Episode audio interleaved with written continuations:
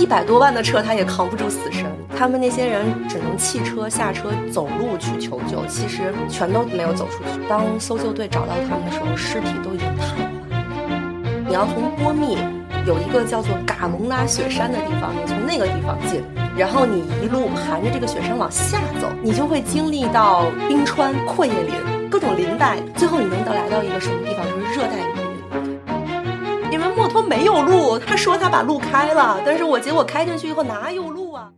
大家好，这里是卧龙凤雏的播客频道，我是驾龄十年天天开车的石玉，我是驾龄十年基本从不开车的丽丽。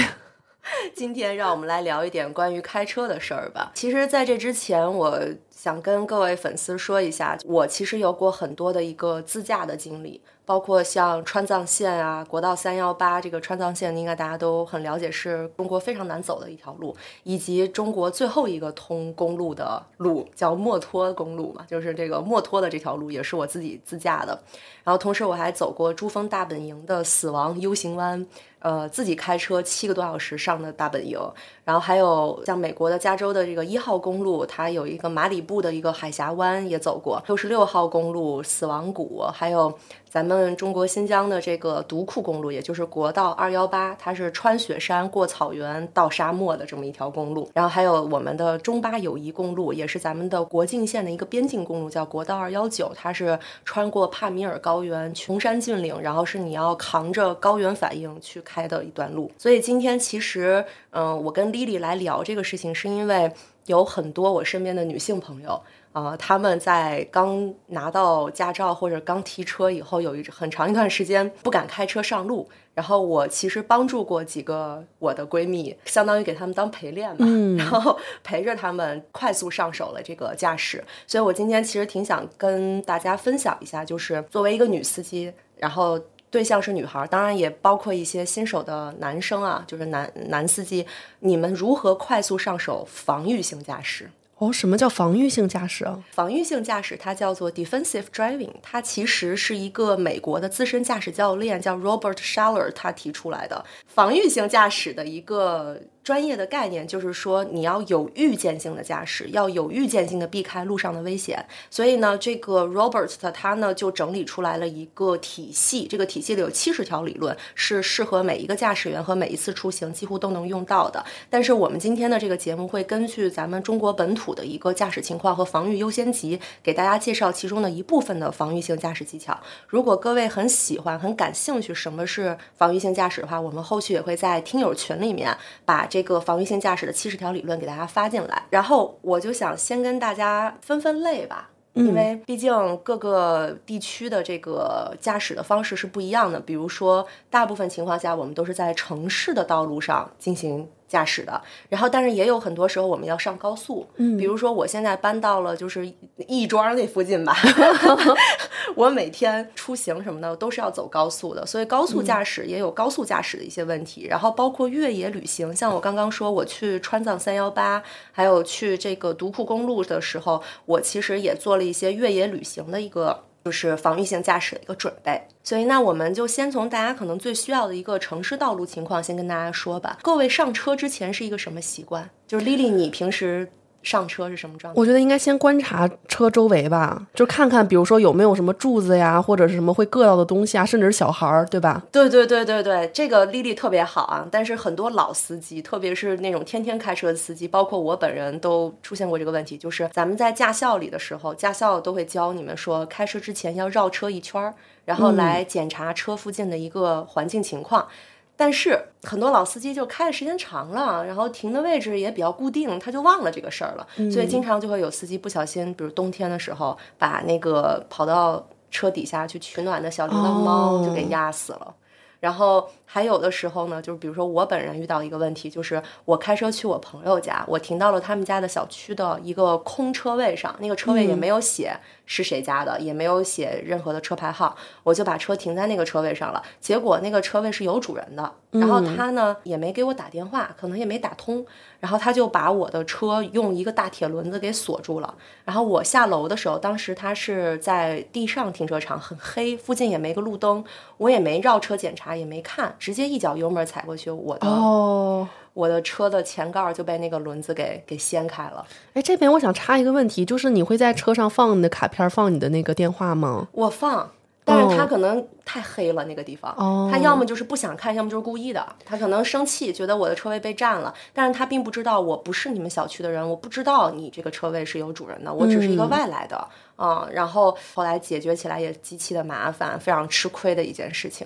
所以大家开车之前务必要绕车一圈儿。如果你实在不想绕车一圈儿的话，你一定要装一个行车记录仪，你好知道是谁给你上的锁，是谁把你的车搞坏了，或者说这附近有没有什么其他的一些问题，你才能有一个保障。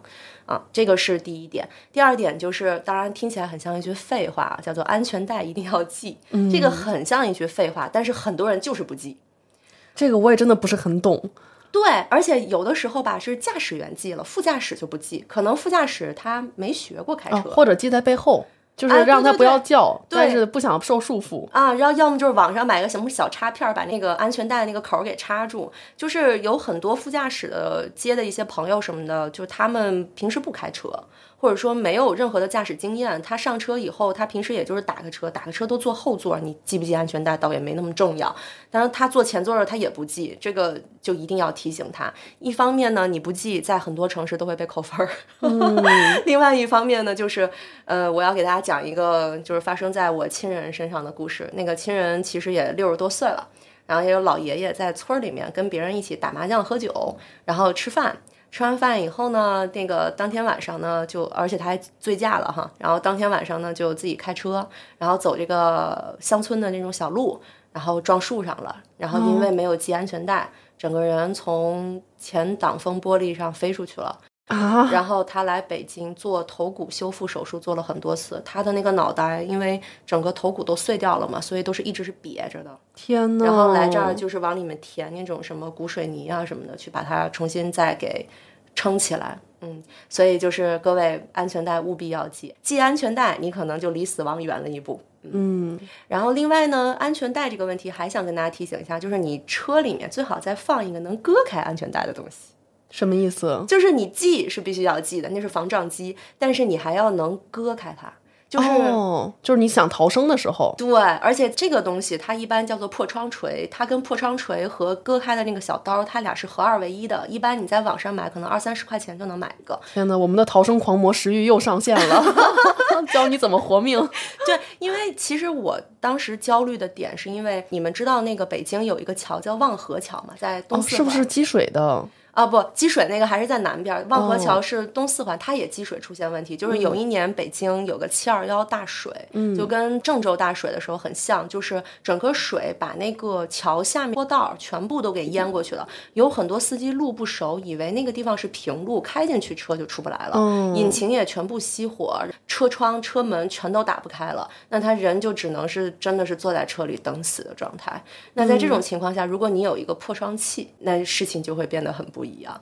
那你的破窗器放在哪儿呢？是要直接能拿到的位置？对我一般建议大家把破窗器放在你的这个车前台上，就是咱们不是前面有个驾驶台嘛，驾驶台上面你给它粘上就行。它一般都会送你一个小支架，然后你网上买一个。这个东西我希望你一辈子用不到，但是用到的时候你要有啊、这个是一个。然后另外一个呢，就是上车之后系好安全带了，你座位也调好了，那你是不是要调这个后视镜？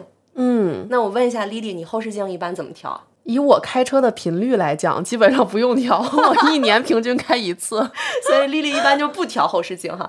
我其实我遇到一些新手司机，他上车以后直接就开始踩油门挂档了。我说你你不调一下后视镜吗？后视镜其实有一个特别好调整的方法，也很科学，就是你把它首先你头伸出去，能跟后视镜面对面。能平视看到镜子里的自己，嗯这是第一步，这个是调它的水平。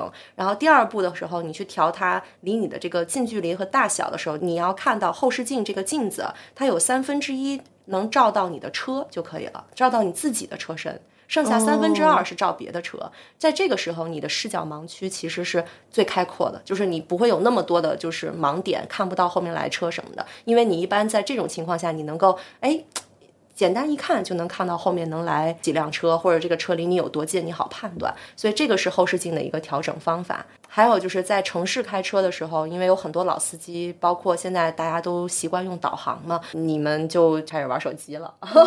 我知道，尤其是特斯拉车主，不仅玩手机，他玩大屏幕，你知道吗？对，就很过分。人家买特斯拉图的就是这个。哎呀，太过分了！就是我强烈建议大家开车的时候还是尽量不要玩手机。如果说你真的有电话要接，或者说有信息要回，我给你的建议是你不要连车载音箱，而是去连你的蓝牙耳机。因为你连手机的那个电话，你连车载音箱的话，你其实还是会需要把眼睛放到你的车载音箱的，就是那个位置去调它的按钮，调它的音量高低什么的。但是如果你用蓝牙耳机的话，你只需要你不用看，你只需要触摸你的那个蓝牙耳机去调整音量就可以了。所以我的给大家建议就是，能戴耳机的时候尽量不连车载蓝牙。然后还有一个就是，如果你要看导航的话，最好是还是要有一个导航支架。这句话听起来也像一句废话，但是。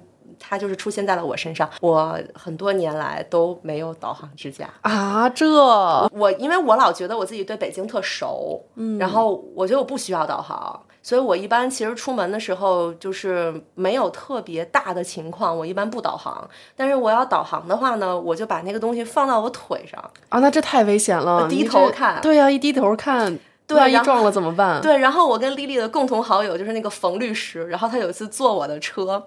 然后他害怕极了，他他拽着安全带，换我我也怕，所以所以他他给我买了个支架，从此以后我就就就把手机放到支架上了。还有就是你们其实，在开车的时候也会遇到一个就是红绿灯路口嘛，有很多性子急的司机，甚至一些新手司机啊，真的性子很急，到了绿灯路口就开始狂踩油门就要往前冲。但是我真的麻烦大家，即使你前面是绿灯，也要减速慢行，嗯，防止鬼探头。因为现在北京啊也好，或者各大城市，甚至一些乡村，你们的十字路口经常会跑着一些外卖小哥啊，然后有一些什么电动车啊，这些车其实是速度很快，又没有办法及时刹车的，所以你要减速慢行，然后防止他们就是撞到这些车。我说这句话听起来很像妈妈的唠叨哈，但是我就知道我唠叨多少遍很。多人还是不会听，就是很多人还是会觉得，哎，我就要冲啊，我是鬼火少年啊，就是非常往前跑，真的是这样。嗯，城市道路其实我想提醒的是这几点，然后还有一个就是高速行车的。问题啊，就是高速行车其实是很多新手的一个痛点，因为很多人拿了驾照以后，他可能开车上班没问题，但是他不敢上高速，不敢出去玩儿。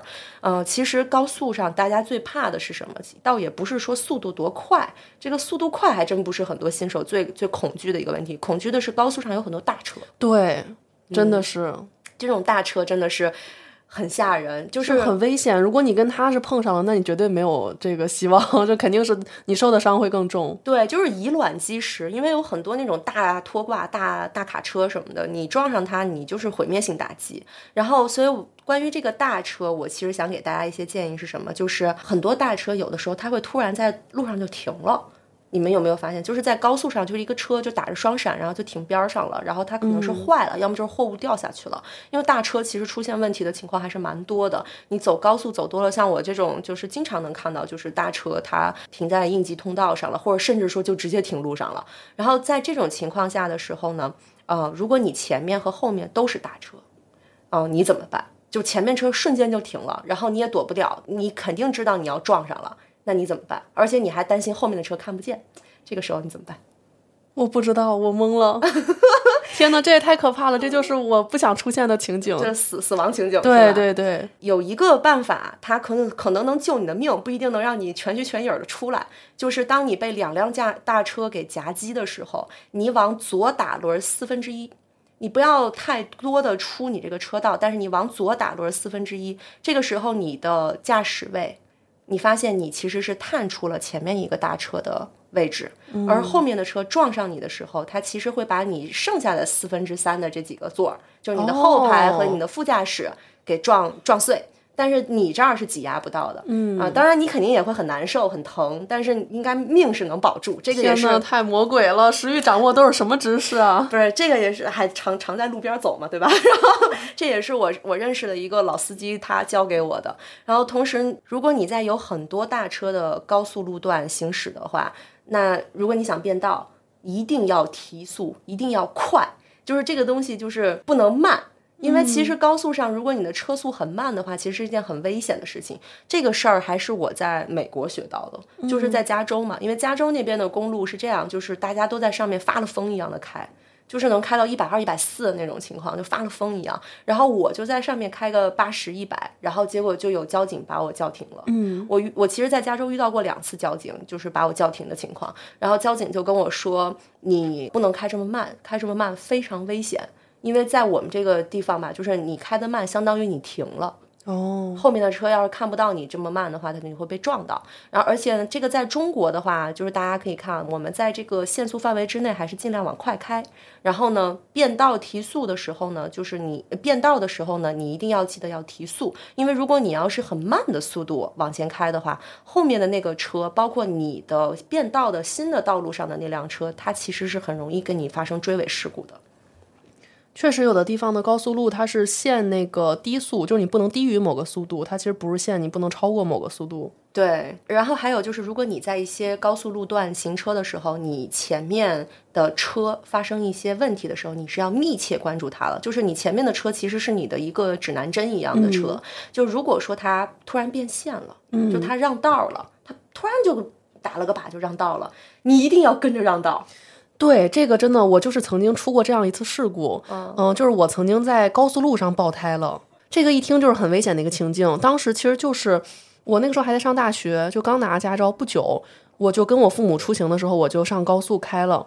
然后当时我前面的两辆车，我就看着他们一个向右，一个向左，纷纷变道。然后我就还在原道开，结果我一看，就是前面大车可能是掉了一个零部件儿还是一个什么东西在路中间，我就直接骑上去了。所以过了十秒，我的车就开始报警，就我其中一个那个骑上去那个轮胎就破了，对，破了。所以当时幸好是我父母在车上，我们就停在路边，然后呢换了车胎接着开，这样。哦。所以当时我就是对这个路况、路上发生的情况不够警觉，因为大家变道肯定突然的变道，而且两辆车都变了，一定是有原因的。对，嗯，大家听明白了吧？我觉得丽丽刚刚说的特别的形象啊。然后她这种还算比较走运，只是掉了个东西啊，胎扎爆了。很多时候车变道让道是因为前面有一辆故障车停了。哦，如果你再不变道，你就撞上去了。所以一定前面如果有车急停、变道、让道，你一定要有所反应，这个是非常重要的一件事情。同时，如果说你真的发生像丽丽那种，比如说车胎爆了或者你的车出现问题的情况下，下车第一件事儿是做什么？哦，竖那个牌儿，哎，那个警示牌儿，对，一定要把警示牌儿竖了。那警示牌儿竖多少米远？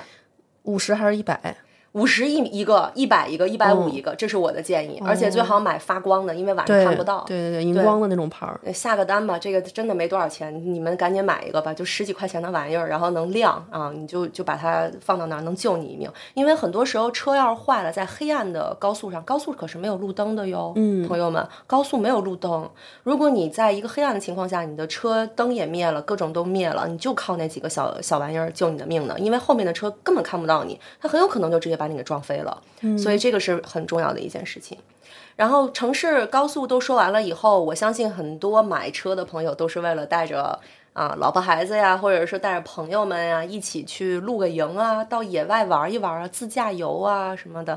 开车就是嗯去越野的情况也是非常多的。去越野的话呢，比起你看你的两侧的镜子，我其实更推荐你同时要关注一下你的后视镜。嗯，为什么？就是当你的后视镜看不到后车的时候，假如你后面一直跟着一辆车，那个车也没有减速，也没有变道，也没有走，但是你突然在后视镜里看不到它了，这个时候你要干嘛？你要开前后两个车灯，你要开双闪了。这个我给大家讲一下是为什么，就是也是我在国道三幺八遇到的一个问题，就是当时我要翻一个山口，就是一个冰川山口，在那个地方呢有非常非常多的车都堵在三幺八上了，然后因为当时的天气特别差，是那种下大雾的天气，那个雾有多厚，就好像我们穿在了一个云层里，或者说一堆面粉里的那种感觉。除了我前面车的车尾灯，我啥也看不见。哦我连路在哪都看不见，而且大家也知道，三幺八上的路很多连个围栏都没有，甚至是单向的。也就是说，你车的右侧是山体，你车的左侧就是悬崖。天呐，嗯，就是这样的一个状态。所以当时大家开车的方法就是一辆车咬着一辆车的后灯往前开，一点一点的往前走，所有人都只能靠头车，头车能把这路走下来，我们才能走下来。所以这个是一个。非常恐怖的事情，就是大家如果在这种雨雪天气、下大雾的天气，一定要把所有的灯都打开。还有就是一个山路转弯的事情，因为我知道大家肯定出去玩一定是要翻山的，你的车不翻山这是不太可能的，尤其是在北京哈，北京的山又特别多。那你翻山的时候转弯，有一件事情很多人都不会做，那就是鸣笛示警。嗯，因为其实山路上的公路一般都蛮窄的，哪怕是独库公路，其实也就两条道。啊、一一个是双向的对向的那种两条道嘛，一个是比如往北走，一个往南走。那你在这个山路上转弯的时候，如果你不鸣笛示警，可能前面转弯的人他的车稍微压到你的道，你俩就撞上了。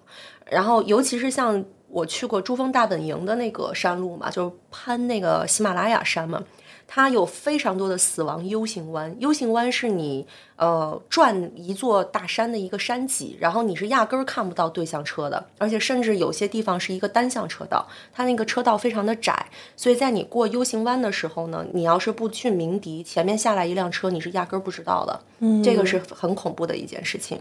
我强烈建议大家背下来一个话，叫做“雨后不进草原，高温不进沙漠”。哦，就是雨后为什么不进草原？因为草原的底下的土是软的，是松的。你雨后进去以后，它里面全是泥淖，全是糖。就是你进去，你的车动力不行的话，你就会陷进去。我之前去乌兰布统玩的时候，当时那个地方全部都是草原嘛，然后我想穿草原去当地的一个村落，然后我穿草原的时候，我的车就整个陷进那个草甸子里了。正好有一个蒙古大叔，他开着他的皮卡路过，把我车拽出来了。如果当时他没有那样动力好的皮卡，如果大哥不愿意帮我的话，我可能能在那儿陷一天，哇，天呐没人。那就没能怎么叫救援吗？可以叫啊，你就等吧，那等救援也等一天。嗯，基本上就是那样，所以就是强烈建议他雨后不进草原。那高温为什么不进沙漠呢？就是今年的罗布泊事件，我相信有很多人大家都已经关注到了，就是。罗布泊事件就是今年夏天的时候，有几个探险队的人自己组了一个车队跑到罗布泊去探险，但是结果就死了好多人，然后有好多辆车都趴窝了。嗯、沙漠是这样，因为沙漠它其实沙子它是不是固定的，它跟我们的泥土还有包括我们水泥是不一样的，它是不停的在流动的，就好像你走在一张柔软的丝绸上。你很有可能你就陷进沙子里了，陷进沙子里就大家开始拖车，你拖我一下，我拖你一下，只能是这么走，所以特别浪费时间。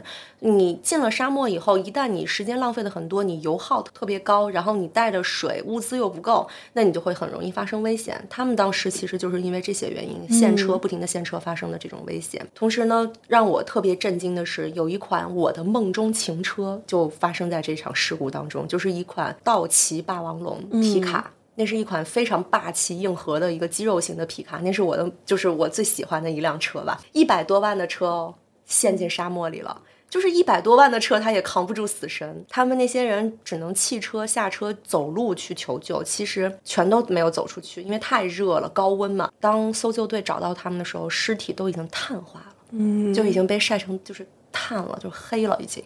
所以就是大家请记住，雨后不进草原，高温不进沙漠。你冬天去，可能因为天气冷，沙漠底下有一些暗河啊，或者水啊，或者一些东西，它能冻住，它稍微坚硬一点。而且不仅是这个，你身体也舒服一点，你不用在七十度的高温下走来走去吧。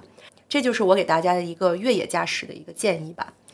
我想采访一下石玉，就是你这个之前这么多次的探险经历，有哪一次你是觉得就是离危险和死亡最近的时候？摩托，哦，摩托，因为墨脱没有路，他说他把路开了，但是我结果开进去以后哪有路啊？都是那个那个路有多草率啊！我先跟大家说一下，草率的路很草率一个路，就是我先给大家说一下墨脱是个什么地儿啊？墨脱呢，在西藏。它是一个非常独特的地方，它也是当年这个莲花生大士在这里修行过，管它叫做博玉白马冈，意思就是盛开的莲花。嗯，我想去墨脱就是为了去造访这个莲花生大士去过的地方嘛，所以呢，我就特别特别的想进去。想进去的呢，我是五月份进的，那个地方只有五月份到九月份，甚至说就八月份吧，就这三个月开，剩余的时间都是大雪封山。哦，你不可能有任何的人类能够通过驾驶的方式进去，你只能背。那他们当时是怎么是骑马进去吗？不不不是步行，徒步三天。哦，啊，可以走进去。它一共有两条徒步路线和一条公路嘛。我走的是那条公路。然后那个公路是怎么走呢？你首先先要从波密，波密是一个西藏比较大的一个镇吧。你要从波密有一个叫做嘎隆拉雪山的地方，你从那个地方进，然后你一路盘着这个雪山往下走，你就会经历到就是冰川、阔叶林。然后还有底下那种，就是那种各种各样的，你就各种林带，咱们地理教科书上那些你都能经历到。最后你能到来到一个什么地方？就是热带雨林，墨脱在热带雨林里面。哦，这么神奇，就这么神奇。前面不还大雪封山吗？对，突然又热带雨林了。对，就是十几个小时，你就可以从大雪一直开车开到热带雨林里，然后你就你到处都是香蕉啊，到处都是芭蕉树，然后到处都是说着。就一辈子没有走出过这座山的门巴族的老乡们，嗯，就全他们都不会讲汉语，连藏语都不会，都是讲门巴语，就是大家全部都是这样的一个状态。然后你来到这个呃墨脱镇，然后到了墨脱镇以后，你会发现，因为它是二零一三年通路的，通路以后就有大量的卡车往里面运送东西，然后里面是崭新的度假村，哇，你都无法想象，你就觉得我靠，这个地方。假的吧 那就是一个，就是里面都是崭新的度假村，就类似于 Barbie Land 的那种感觉。对对对对对，Barbie Land 的那种感觉。然后，呃，我当时是一七年去的，一七年的时候路特别烂，就是那个路就像是解放军叔叔拿着他们的那个小凿子在山上凿出来的一样，就是特别次那个路，而且天天就是啊，我们这儿山红了，你在这等俩小时，我通路了再叫你，就是这样的，你知道吧？就全靠人去把那个路填平，然后你会穿瀑布。就是你会从瀑布里穿过去，就像那个猴猴哥一样，你知道吗？你进水帘洞了是吧？对，水帘洞一样，然后就是那样一个非常奇葩的驾驶经历。然后我从墨脱开车回到拉萨的时候，我去检修我那辆车，水箱都被撞得快掉了。啊！你是经过撞击了吗？没办法，那个路是直上直下的，九十度的那个坡。天呐，就是九十度，你明白吗？就是啊，对，就也不是咯楞咯楞，是哐当哐当的那种。所以，所以就是墨脱是我觉得我离死亡最近的一刻，而且我在那儿还发生了好几次事故，就是蹭车还有撞车的事故，都是都在那边。我当时已经开到什么佛系了，我就想随便吧，这车反正也是我租的，撞吧，能活着回去就行。主要我觉得最。最牛的是，这些都是石玉自己一个人走的，差不多。然后有搭车的，半半路上搭车的人，他不会开车，他睡得可香了。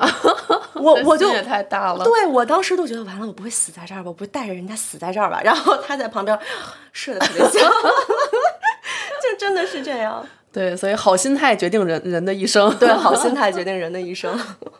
所以刚才石玉讲了他非常的进阶的一些驾驶体验，就是我觉得说实话，可能我未来十年二十年都暂时不会用到的越野的这个这么高阶的一些建议。那我想问，就是对可能我们更大众就是新手，我们要上路，因为你也提到嘛，就是有你的有些闺蜜就刚开始都不敢开，那这个时候应该这个阶段怎么克服，怎么去准备呢？啊，我一般啊就是教闺蜜开车的时候啊，就是陪练的时候，我一般首先。就不跟他先讲刚刚那些 tips，刚刚那些注意事项。我跟他讲的就是，我先帮他准备好心态。嗯，他如果提了新车以后，我就跟他说：“你先去把保险买了，第一年一定要买车险啊，不要省这个钱，你一定会剐蹭的。”然后我说：“你把车险买了，尤其是车损险，第三者，第三者再给我补充一个医疗险。”然后他说好的，然后他都太吓人了，我怎么就听完我更紧张了？啊不不要紧张。然后我说等到他把所有保险买好了，我就说行，你从现在开始不要再怕剐蹭了。你第一年开车，除非你天天不开，否则你一定会剐蹭。对，想都不要想，你就说反正我会剐蹭，我就看哪天来吧，哪天剐吧。所以你就大胆开，这是最重要的一件事情。还有一个就是出了事故。别他妈找男朋友，找男朋友没有用，男朋友解决不了你的事。能不能赶紧来卧龙凤雏给石玉留言，说石玉姐姐救我？找这个人有用，这个人是谁？就是你的保险业务员。嗯，你的保险业务员，你你上车保险的时候一定要加你业务员的微信，然后你车出问题了以后，你第一件事就先给他打电话。然后告诉他说我车，哎，比如说我我把别人撞了，追尾了，然后他就会辅导你一步一步怎么走。然后我先跟大家说一下啊，你车撞了别人以后有两种解决办法，第一种。就是报保险，报保险你必须要先报交警，你就打交警。呃，你先问一下对方，就是跟你一起发生事故的这个人，你看他是愿意走保险还是愿意私了？如果他愿意私了的话，你先评估一下他的价格。你看像我这种就老老把别人蹭了的那种人，我对各种车型修理前后前后车架子我都是非常了解它的价格的。对，石玉是已经身经百战，所以他对于一个这个事故的发生，他那个损伤到底需要多少钱来去修复，他是心里有数的。对，但是像我们一般人没有数怎么办呢？呃，你就先看一下，我觉得其实 BBA 往下的车，尤其是国产车和这个日系车或者韩系车这样的车，这种比较便宜的车吧，比如二十万以下的车，你比如说你只是把它后杠给撞了，然后它那个后杠没掉。只是你把它撞凹陷了，这种情况下，它不需要完整的去换后杠。如果你让他去 4S 店走保险的话，他肯定会把整个后杠都给换了，因为 4S 店想赚钱嘛。那你换一个整个后杠，那就是一千五到五千块钱不等了。嗯。但是如果你要是说你只是说帮他修的话，你就其实只是板钣金就可以把那个凹进去的东西再给它板回来。然后你再重新给它刷个漆，这就几百块钱就解决了。哦，所以各位还有一个就是，你买完车以后，如果你很担心自己会出剐蹭事故，你就找一个身边的朋友，让他帮你介绍一个靠谱的你家附近的修车厂。然后等到你真的出了这个不小心出了事故以后，你可以推荐这个。呃，被你撞的人，或者是说你自己的车，然后你呢就去这个修车厂去维修，这样的话，我觉得是你损失最小的。先是刚刚说的这个走保险嘛，然后走保险，然后报交警，这是第一种方法。第二种方法呢，就是你们俩私了。私了的话，我的建议就是你去找你靠谱的修车厂去解决这个问题就行了，不要去 4S 店，然后也不要太迷信 4S 店。很多朋友提完新车以后，哎呦，那个叫一个舍不得呀，就是哎，我就我的车只能在 4S 店修。我刚买车的时候也是这样。而且我的车还是平行进口，然后我那个时候就是只迷信就是 4S s 店给我的零件，我甚至为了等一个海外的零件，我可能会等一两个月。就这种情况下，我觉得其实是很没有必要的。就是等到后续我才理解，其实你去俱乐部，就是有很多车有自己的俱乐部，比如宝马有宝马俱乐部，然后我的车是福特野马，我们福特野马有福特野马的俱乐部，你去俱乐部修，或者去你最熟的修车厂去修。真的足够了，因为就那点东西，汽修汽配没有什么特别深刻的、深奥的这种难度系数在里面，所以我觉得这个是大家的一个心态的准备，就别怕剐蹭，然后剐蹭完以后，咱也不用担心，也不用说给爸爸打电话、给男朋友打电话，没有意义。然后还有一个就是，如果你确实啊走在路上，你遇到了一个不能避免的撞车问题。就是你一定要撞上这个车了。那么我的建议是，哪个能保证你的安全，选选择撞哪个。比如说你在高速上行驶，要么是撞围栏，要么是撞前面的车。那你看是撞围栏安全一点，还是撞呃前面的车安全一点？如果是撞前面的车安全一点，那你就不要去撞围栏。嗯，就是这意思。就是其次呢，就是你在撞人和撞车里面，先选撞车，因为撞车赔的少。对啊，撞车和撞柱子里面，先选撞柱子。啊，就 对吧？懂的都懂啊。对，那还好。我之前的各种的事故，基本上都是我停车，比如侧方呀或者什么的，然后剐蹭了旁边的。柱子之类的东西，对我还比较好，没有怼到太多别人的车。嗯，对对对，就是大家会有一个优先级，要学会判断这个事情。就只要是在保证你安全的前提下，你们做好一个就是财产的保护就行了。那我们这期节目也聊了很多，就是开车的具体的这种技巧和注意事项了。其实我觉得社会上总是有很多声音，就是说女司机开车不行嘛。这点其实每次听到，虽然我是一个很菜的女司机，但是我身边有很多榜样的力量，比如像我妈妈。就是我父母开车都很厉害，但是我妈其实，在我们家是那个就是更开车主力的那个人。他们一起去出差，都是我妈就一开开一天，他们从北京直接开到江苏，就非常猛，而且也就是一直都是非常安全驾驶。所以我真的是听完石玉讲，我就更觉得有非常多很厉害的女司机。其实就这种我们的这种固有的观念，就是女司机开车比较菜一点，这真的不是一个性别本身的问题，它就是打方向盘嘛，对吧？其实它本身不涉及什么身体上的，你一定要是男性才会怎么怎么样。其实我觉得很多女孩子可能只是少了一些，就是更多的去了解和练习驾驶的这个机会，然后包括心态上面可能也会被这样一些声音影响。所以其实我觉得我们就是充分的去学习，然后呢多多去练习，这样我们自己可以成为对这个呃自己，然后对家人、对朋友、对路人都更加负责的司机。而且其实我是看过一些报道，就是说女司机反而事故率是更低的。因为就是女性其实更呃这个防御性驾驶，没错。就是有这种注意力，然后她会更细腻，然后其实性格也会就是更平和一点点哈，因为有的时候就路怒症嘛，其实很多时候不是真的是车撞上了，是人打起来了。你刚开始说防御性驾驶，我还以为是如果开到路上有人要来打你，你怎么防御他？想的真是太远了。对，所以其实我觉得女孩子其实开车也是有我们自己的优势的，嗯，我们就是没有必要就是说一定是。啊，就是要这个开车开得很冲呀，或者怎么样，然后去赢得一些所谓的女司机的尊严吧，这是我自己的看法。嗯，而且我其实一直非常鼓励我身边的女孩子们好好的学会驾驶。学会驾驶不是说她拿个驾照就要学会啊，就是正儿八经的说把开车当成一个家常便饭一样的技能。嗯，就是因为我认为学会驾驶是女性在现代社会走向自由的第一步。就是我之前工作上认识一个妹妹，她其实啊，在我以前的工作室实习过。然后她说她特别后悔报名了驾校。我说啊，为什么？这报名驾校有什么的呀？然后她就说，驾校是老家的一个亲戚伯伯催他报名的。他就觉得那个钱花了吧，就是将来放假过年了，就是一回到家呢，就是呃，会给他这个亲戚当司机使。然后他心里就很憋屈，因为他的这个亲戚们，就是老喝酒嘛，就嗯，他就就是说，有的时候朋友聚会、工作饭局啊，然后还有家庭聚餐这种场景，只要一个女生会开车。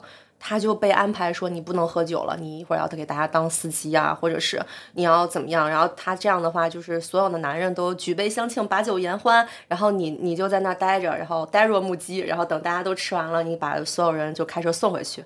就是他会担心这个事情，但我那个时候还是会鼓励他把驾照考下来，因为没有驾照需要用车的时候是他要求别人，嗯，但是你有了驾照。那你愿不愿意宰你那位亲戚伯伯？你权利都在你手里，你完全可以拒绝他，对不对？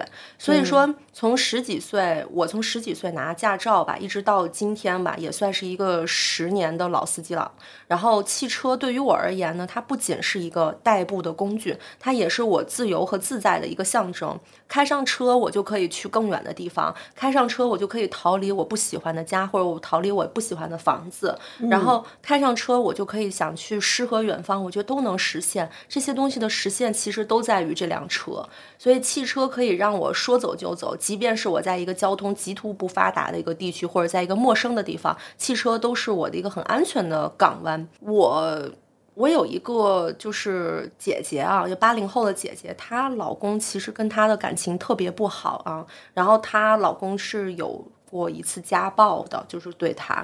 然后那个八零后的那个姐姐就跟我说，她那段时间跟她老公想要离婚的那个那那几个月吧，就是她都是在他们家地下车库的车里，就是度过很多夜晚。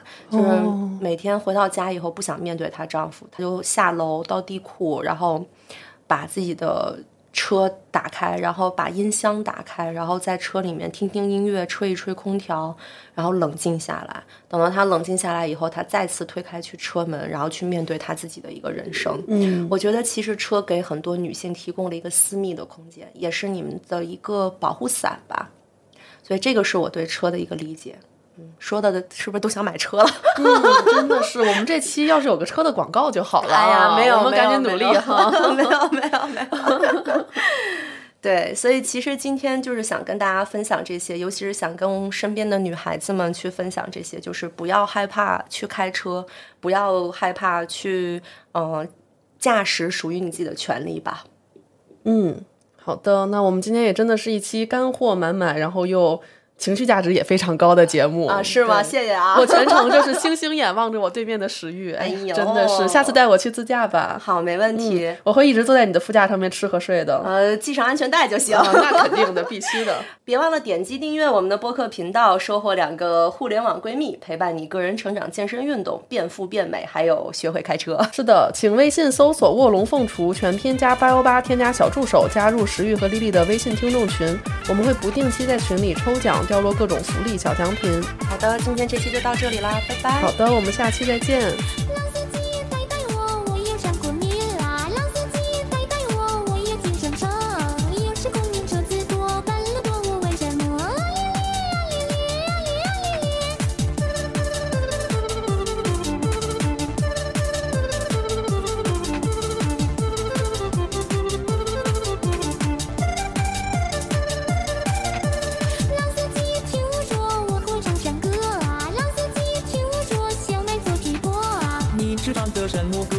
不如去唱山歌。